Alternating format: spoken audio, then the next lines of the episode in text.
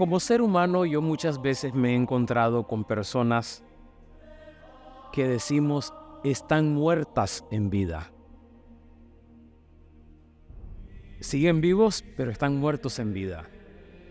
¿Cuántas personas mueren hoy mucho antes de que les llegue la hora verdadera de su muerte? Les harán los funerales dentro de unos años, pero en realidad ya han muerto no crecen ni se desarrollan, no se abren a nada nuevo. Son hombres y mujeres que viven repitiéndose día tras día, encerrados en sus costumbres de siempre, instalados en un bienestar decadente y estéril. Qué fácil es a lo largo de los años recortar nuestros ideales y aspiraciones y contentarnos con conservarnos lo mejor posible bloquear las posibilidades encerradas en nosotros y resignarnos a ir por la vida. Qué fácil caer en el conformismo. Qué fácil caer en la mediocridad. Hoy es bueno preguntarnos, ¿dónde está mi existencia? ¿Dónde apoyo últimamente mi fe? Hola, un saludo. Soy el Padre Orlando Aguilar este espacio es para escuchar mensajes espirituales a la luz del Evangelio, consejos y reflexiones sobre el diario vivir. En palabras de San Ignacio de Loyola, dame tu amor y gracia, que eso me basta. Comenzamos. Adaptarnos a la moda de turno, seguir los caminos superficiales que siguen todos. Donde va Vicente, va la gente. A uno los paraliza el miedo a correr riesgos y por eso son incapaces de decir te quiero. A otros los asusta el asumir responsabilidades que les complicarán la vida. Eso yo no lo puedo hacer. Hay quienes se han incapacitado para que todo lo que requiera esfuerzo y prefieren vivir insatisfaciendo los instintos de siempre. Pero esa vida aparentemente la más fácil y cómoda es triste y dura, porque como decía San Gregorio de Niza, es una vida muerta, una vida sin vida y sin alegría verdadera. En una parábola realmente sorprendente, Jesús condena de manera tajante al hombre que solo sabe conservar su vida, enterrándola por miedo a riesgos y complicaciones posibles. Seguir a Jesús es más bien vivir creciendo, liberarnos día a día de todo lo que esté dentro o fuera que nos bloquea y paraliza, romper ataduras, servidumbres y cobardías que nos esterilizan y matan como hombres y mujeres creyentes. Hay una cosa que muchos no lo saben. Siempre podemos cambiar y ser mejores siempre podemos liberar en nosotros la fuerza de una vida más noble y generosa, intensificar nuestro amor a cada persona, generar más amor a nuestro alrededor, por no decir generar más vida. Pero esta vida solo puede crecer cuando en nosotros hay paz y amor. El odio, la envidia, la agresividad no pueden ser nunca fuente de verdadero crecimiento y creatividad. El creyente, aunque nadie le entienda desde fuera, encuentra en Dios la fuente de la vida. Con aquellas palabras del salmista, Señor, consérvame vivo, Salmo 142. Estas palabras expresan la felicidad profunda y la alegría de aquel que ha hecho fructificar su vida. La conocida parábola de los talentos nos invita a tomar conciencia de la grandeza de la llamada a la vida y de la responsabilidad que esta llamada comporta. En efecto, con frecuencia nos damos cuenta de que el Padre nos ha confiado un tesoro inestimable y lo, dejamos inactivo sin que dé fruto abundante. Pero viene una pregunta. ¿Qué era el talento en tiempos de Jesús? El talento en tiempos de Jesús era una especie de lingote de plata con un peso aproximado de 30 kilos. Era una gran riqueza que equivalía al salario de 16 años de un jornalero. Eso significa el tesoro inmenso que cada uno hemos recibido de Dios. Desde el inicio de la parábola en la imagen del hombre que se va al extranjero, se nos recuerda nuestra responsabilidad de cultivar estos dones y desplegar todas las posibilidades, pero siempre pensando en el bien de todo. Y particularmente hacer crecer el don de la vida que nos ha ofrecido Jesús, que ha venido para que tengamos vida. Los tres casos que presenta esta parábola son significativos. Dos de ellos los siervos negocian y consiguen uno cinco talentos, otro dos talentos, y ambos son felicitados y recompensados igualmente, no como un premio, sino como una participación en la alegría definitiva de Dios. Entra en el gozo de tu Señor. El que haya recibido más o menos talentos no es lo importante, lo que se nos pide es que los pongamos al servicio de todos. En el orden del ser, todos somos iguales. Los dos primeros han hecho todo lo que estaba en sus manos.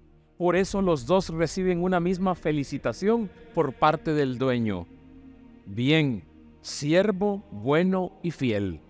Y el premio que reciben es el mismo. Entra en el gozo de tu Señor. El gozo de tu Señor es el símbolo del reino y es la fiesta de la plenitud de la vida y de la alegría. Esto es como cuando uno ama a una persona y tiene que despedirse de esa persona en el, en el último instante de su existencia y queda la satisfacción de haberlo hecho bien, porque le dio en vida lo que mejor tenía, su servicio. A mí me aterra cuando voy a funerarias o voy a velorios y están sobre el ataúd llorando lágrimas de mentira y de cocodrilo. Porque les he dicho muchísimas veces que las flores en vida. ¿Y por qué en vida? Porque esa persona se llevará el mejor recuerdo, la mejor vivencia que pudimos regalarle, nuestro servicio y nuestra entrega. En una parábola, cuando hay tres personajes, hay que prestar atención al tercero. Por eso aquí se explica más el tercer siervo. El tercer siervo dice, tuve miedo. ¿Tuve miedo de qué? De darte un abrazo. Tuve miedo de darte un beso. Tuve miedo de decirte te quiero. Tuve miedo de darte la mano. Tuve miedo de prestarte un favor. Tuve miedo, le dice. Sabía, Señor, que eres exigente, que ciegas donde no siembras y recoges donde no esparces. Tuve miedo y fui a esconder tu talento bajo tierra. El tercer siervo conserva y frena cuando el miedo nos bloquea y nos impide vivir nuestros dones, hace que los enterremos. El Evangelio nos avisa que el peor enemigo de nuestra vida es el miedo. No olvidemos que el tercer siervo de la parábola es descalificado, no porque haya cometido maldad alguna, sino porque se ha limitado a conservar estérilmente lo recibido impidiendo su crecimiento a causa del miedo. La clave de esta parábola está en el miedo que tuvo el, empleado asustadizo, el que recibió un solo talento la imagen que este individuo tenía de su Señor era terrible, una imagen que le daba miedo, y el miedo fue su perdición. En un trabajo que yo tuve, en una responsabilidad de misión, en un país de Centroamérica que me reservo el nombre, hubo un señor al cual yo le caía mal. Iba a mis misas, pero yo le caía mal y me parece perfecto que le cayera mal porque él no iba por el sacerdote, sino por Jesús y el mensaje del Evangelio. Pero cuando a mí me destinaron a otro país, en las últimas semanas yo miraba que aquel Señor me extendía el saludo de paz. Y al final, y conservo esa nota que me dijo, perdí el tiempo no queriéndolo y no apreciando el trabajo que usted hacía. Él se lo perdió. Yo quedé satisfecho por lo que hice, pero él se lo perdió. ¿Por qué este muñequito que está aquí? Miren, cuando quiere, quiere de verdad. Y entonces, ¿qué pasa? Que en la vida no podemos desaprovechar las oportunidades. El miedo nos paraliza, el miedo nos bloquea y nos hace estériles en nuestra vida. Jesús viene a disipar nuestros miedos y nos abre el camino de la confianza, de una confianza renovada cada día, transmitiendo vida en nuestro entorno. Dios no es un tirano que nos atemoriza buscando egoístamente su propio interés, sino un Padre que confía a cada uno el regalo de la vida. ¿Cuántas imágenes terribles de Dios paralizan nuestra existencia y dificultan nuestro crecimiento? Al que tiene se le dará y le sobrará, pero al que no tiene se le quitará hasta lo que tiene. Es un refrán popular que recoge una experiencia de la vida. El que tiene mucho puede aumentar sus bienes, el que tiene poco corre el riesgo de quedarse sin nada. Este refrán se aplica a la aceptación o al rechazo de los valores del reino.